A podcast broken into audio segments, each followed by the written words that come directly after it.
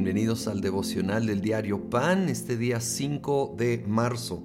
Vamos a pasar al capítulo 3 de la carta del apóstol Pablo a los romanos. Él sigue demostrando cómo todos han pecado desde la segunda mitad del capítulo 1, todo el 2, incluyendo la gente religiosa, y llega a la conclusión, versículo 9. ¿A qué conclusión llegamos? ¿Acaso los judíos somos mejores? De ninguna manera. Ya hemos demostrado que tanto los judíos como los gentiles están bajo el pecado. Así está escrito, no hay uno solo justo, ni siquiera uno y cita varias afirmaciones del Antiguo Testamento de lo mismo y termina en el 18, no hay temor de Dios delante de sus ojos.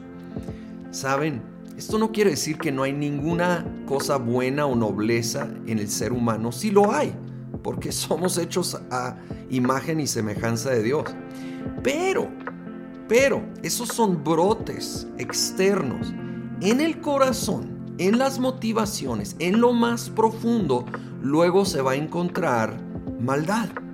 No hay temor de Dios, no hay una reverencia y respeto profundo por Dios naturalmente en el corazón humano hasta que uno se rinde a Jesucristo y el Espíritu Santo lo va formando en nuestro interior. Y el ser humano necesita reconocer que detrás de sus acciones buenas, puede luego encontrarse algo de ambición, de egoísmo, de vanagloria, de envidia. Allí hay algo que no, no permite al ser humano estar perfecto delante de Dios. Luego continúa versículo 19. Ahora bien, sabemos que todo lo que dice la ley lo dice a quienes están sujetos a ella, para que todo el mundo se calle la boca y quede convicto delante de Dios. Por tanto, nadie será justificado en presencia de Dios por hacer las obras que exige la ley. Más bien, mediante la ley cobramos conciencia del pecado. Qué importante y qué claro. Aquí vemos uno de los propósitos de la ley. ¿sí? No es para justificarnos. Nadie va a poder declarar su justicia por haber seguido la ley. Más bien la ley nos hace saber que somos pecadores, que no la podemos seguir, que seguimos fallando, por la cual necesitamos un Salvador, necesitamos un Redentor.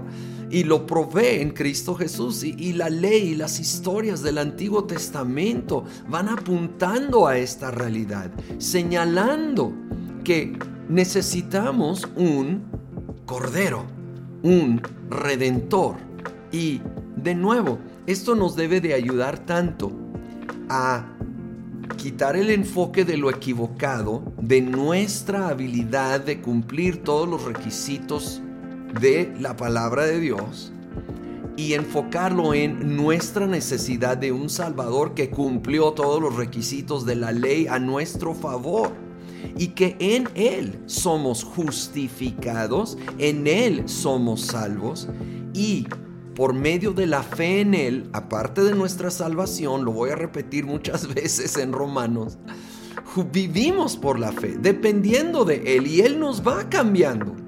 Y sí hay una responsabilidad de obedecer la palabra de Dios, pero no en nuestras fuerzas, sino que dependiendo de Él. Y hay un perdón y gracia cuando llegamos a fallar. Y como el cambio empieza a ser desde adentro para afuera, en vez de solo algo exterior. Es un cambio mucho más genuino, profundo, duradero, que jamás se logró con la ley y jamás se logra en base a esfuerzo natural, terrenal, humano. Señor, gracias.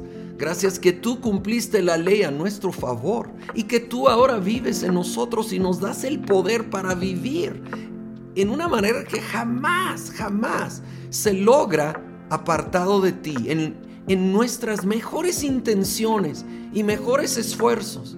Jamás lo podemos hacer como tu palabra nos deja ver tan claramente. En nosotros no hay ese tipo de verdadera virtud. Solo viene de ti.